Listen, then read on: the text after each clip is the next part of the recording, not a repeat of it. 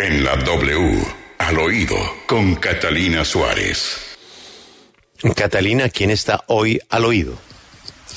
Buenos días, Julio, y al oído tengo el maltrato del alcalde Daniel Quintero a los empresarios y ciudadanos que desaprueban su gestión y apoyan la revocatoria.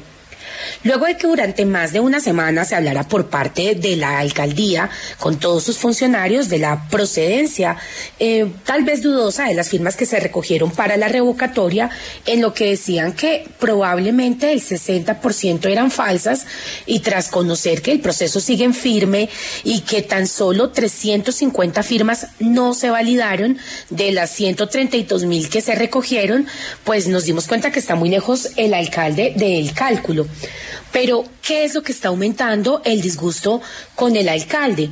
Miren, el pasado 9 de enero, eh, Quintero fue tendencia tras declaraciones en una entrevista en las que habló del grupo empresarial GEA como un cartel, lo que despertó reacciones del gremio empresarial señalando que es inaceptable que se les califique así.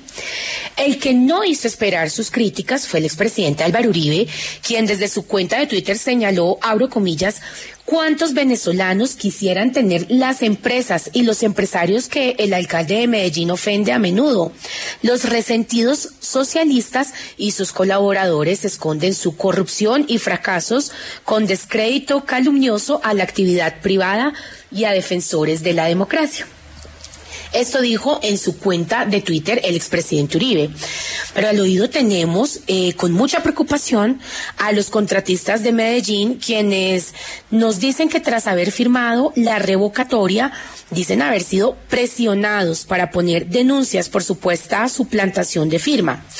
Miren, nuestra fuente dice que en el auditorio de la Terminal del Norte el lunes pasado fueron citados más de 20 contratistas para verificar si habían firmado o no la revocatoria. En la reunión, al ingresar, les quitaron sus celulares, práctica que se ha vuelto bastante común en los grandes despachos. Y les dijeron que de haber firmado les ayudarían a presentar una denuncia por suplantación. Los denunciantes hablarán próximamente con los entes disciplinarios pertinentes y alertarán de más presiones porque lo que nos cuentan es que una de las personas sí alcanzó a grabar. Entonces, hoy acá en el oído está la senadora del Centro Democrático, Paola Holguín, para contarnos qué viene para Medellín. Escuchemos lo que nos dijo. Con enorme alegría y con esperanza recibimos la noticia. La registraduría avaló las firmas para la revocatoria de Quintero.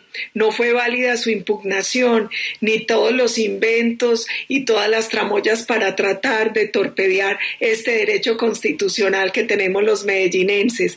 Ahora empieza una campaña de unidad, de alegría, de optimismo para recuperar la institucionalidad, para recuperar el trabajo entre el sector público, privado y la academia, para recuperar los programas que han hecho grande a Medellín como buen comienzo, hermosas instituciones como el Jardín Botánico y la joya de la corona que es EPM. Este es un momento de unidad y de esperanza, de combate contra la corrupción, de combate contra quien quiere acabar lo que con tanto esfuerzo hemos construido durante décadas los antioqueños. Bueno, pues estaremos atentos a las denuncias de los contratistas, su desenlace y pues bien, Julio, tendremos todos los sentidos atentos a la revocatoria del alcalde Quintero, ya que es, sin lugar a dudas, el primer gran pulso político que tendremos este año acá en Colombia. Esto es al oído.